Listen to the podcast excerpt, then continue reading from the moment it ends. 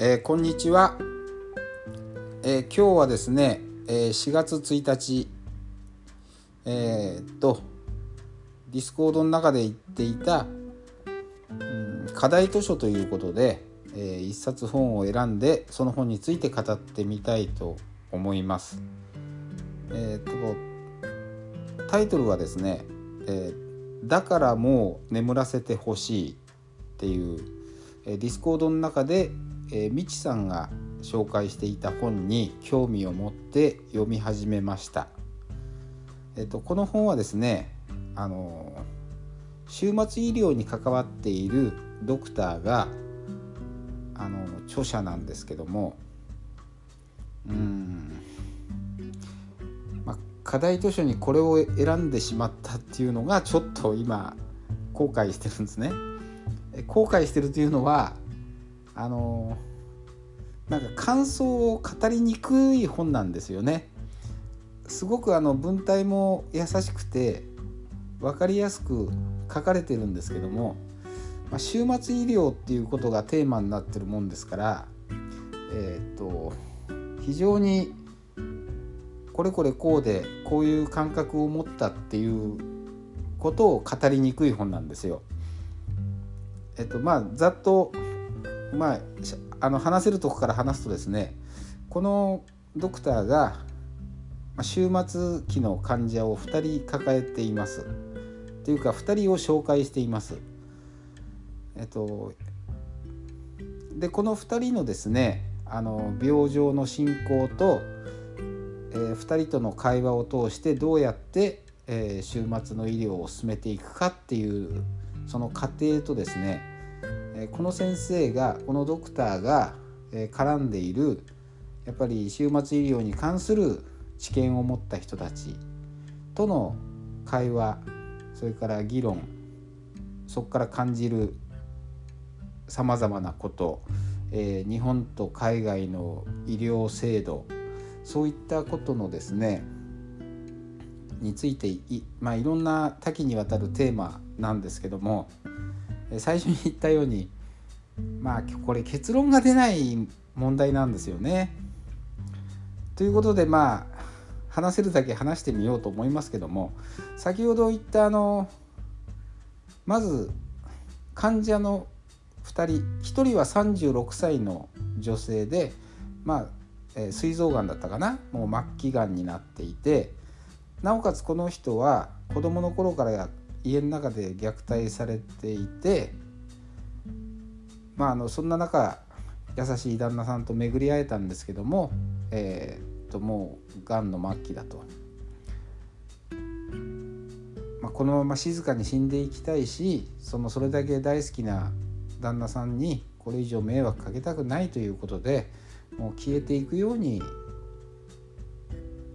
まあ、存在をなくしていきたいんだということで相談に来るんですね。で、まあ、この人がだからもう眠らせてほしいという発した言葉がそのままタイトル本のタイトルになってます。で、まあ、もう一人 Y 君っていう、えー、保育士を目指して勉強している25歳の青年なんですけどもこれがあのこれだけの若さなのに、えー、大腸がんを患っていてもう終末期に来ていると。でこの人はこの人で、まだもっと生きていたいというか毎年行われる子どもたちとのサマーキャンプそこで自分はすごく子どもたちからなんか愛されてるし僕も子供が大好きだということでもう次のキャンプまでなんとか生かしてくれ次のキャンプまで生かしてくれということで、えー、そこまでそれが生きる希望にはつながってるんだけども、えー、その後の自分のなんかこう未来に対する自分の覚悟というかその、うん、自分の計画を持っていないと、まあ、考えることを放棄してしまってるというような状態になってる人なんですよね。で、まあ、この2人の治療を軸にですね、えっと、あとはこの作者がえーと、終末期自分も終末期の、えー、フリーのカメラマンとかあとはあの欧米の終末期の医療を研究している取材しているジャーナリストとかそういったさまざまな彼を取り巻く人たちとの会話で成り立ってるんですけども、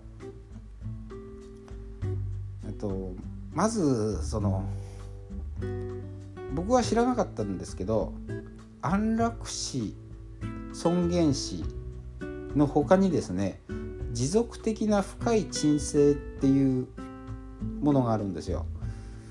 まあ、これはあの結果的にはまあ死んでいくんですけども安楽死や尊厳死とはちょっと意味合いが違うと。えーと、とにかく痛み耐えかねないような痛みがあるような人に対して、まあ、痛みを感じずにえ眠りにつ薬で眠りにつかしてしまうとそのまんまあの食事も栄養も取れないままもう眠ったままで寿命を迎えるっていうことらしいんですけども、えこれを、え、36歳の末期がんの彼女は望んでいると。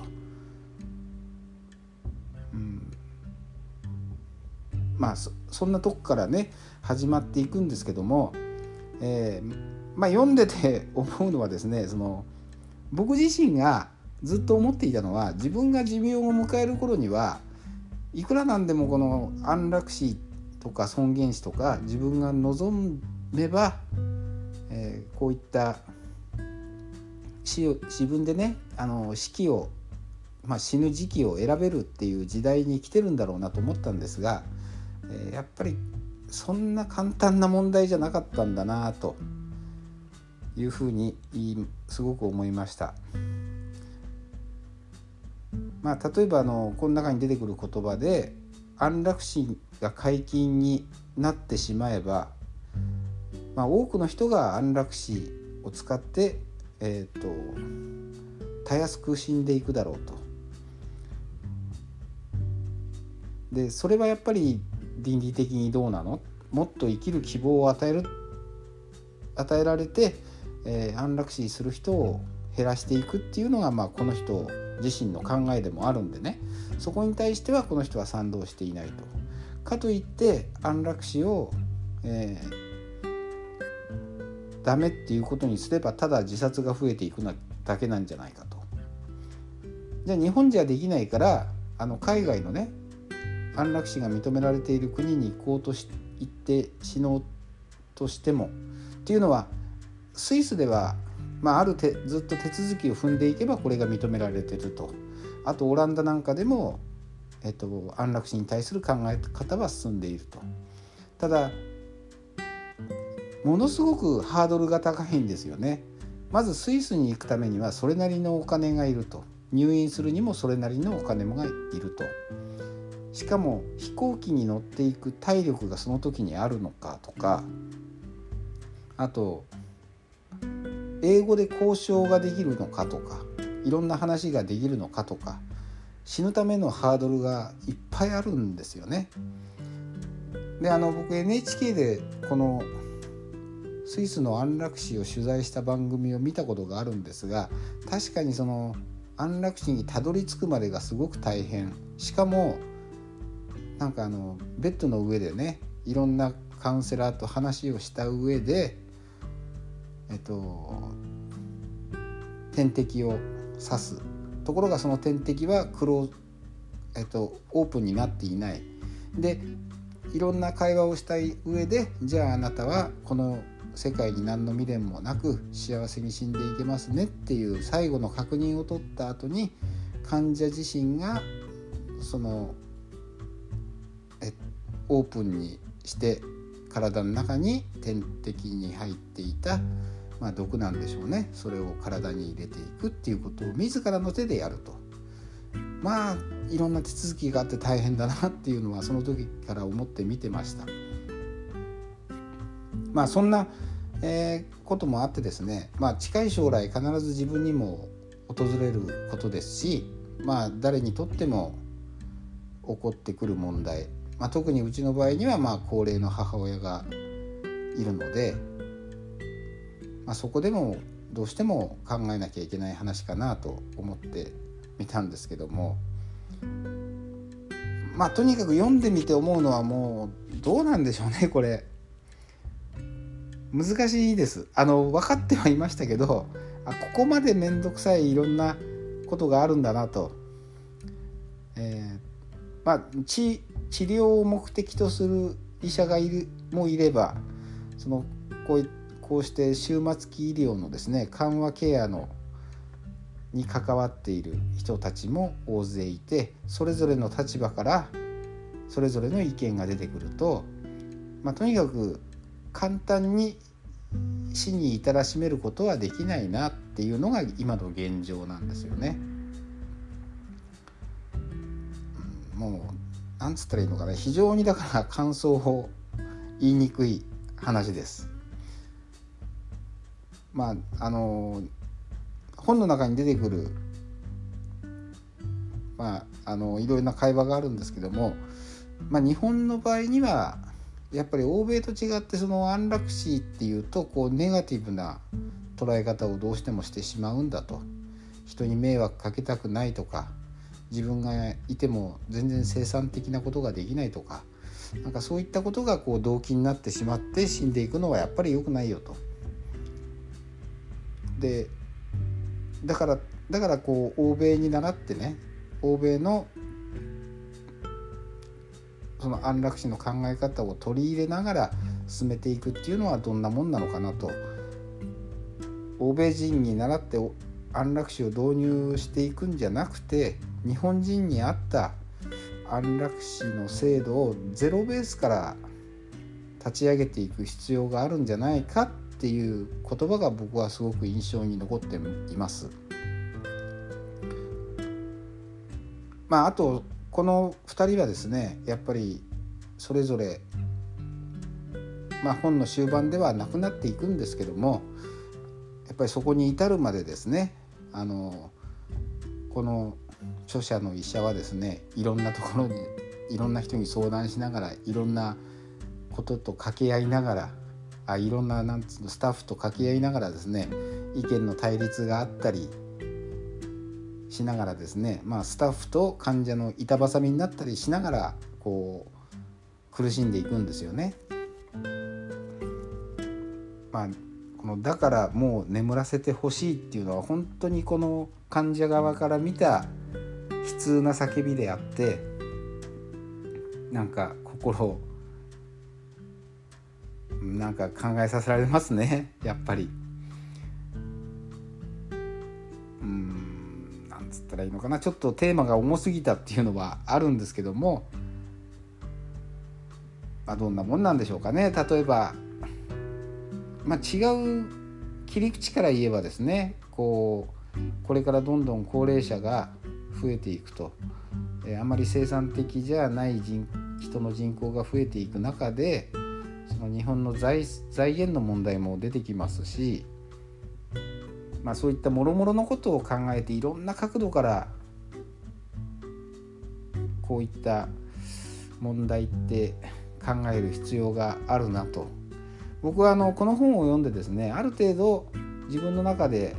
あこういうもんなんだなということで自分のですね、えー、まあ、将来的には安楽死で死ねる世の中が来るだということをなんか確信できるんじゃないかなと思って読み始めたもののいやいやそんなに簡単な問題じゃないんだぞということをですね、えー、思い知らされました。でまあまた堂々巡りのこの議論っていうのは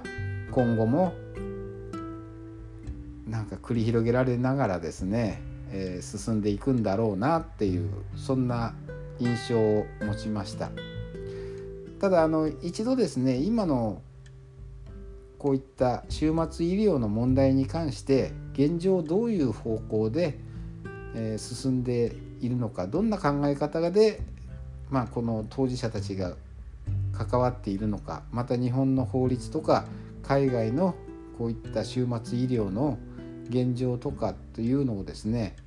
あの知るためにはあの一度読んでみるのもいいかなと思います。あの非常にですね書いてあることはそういった難しいことですけども文体自体はすごく読みやすくてあのとっつきやすい本です。であの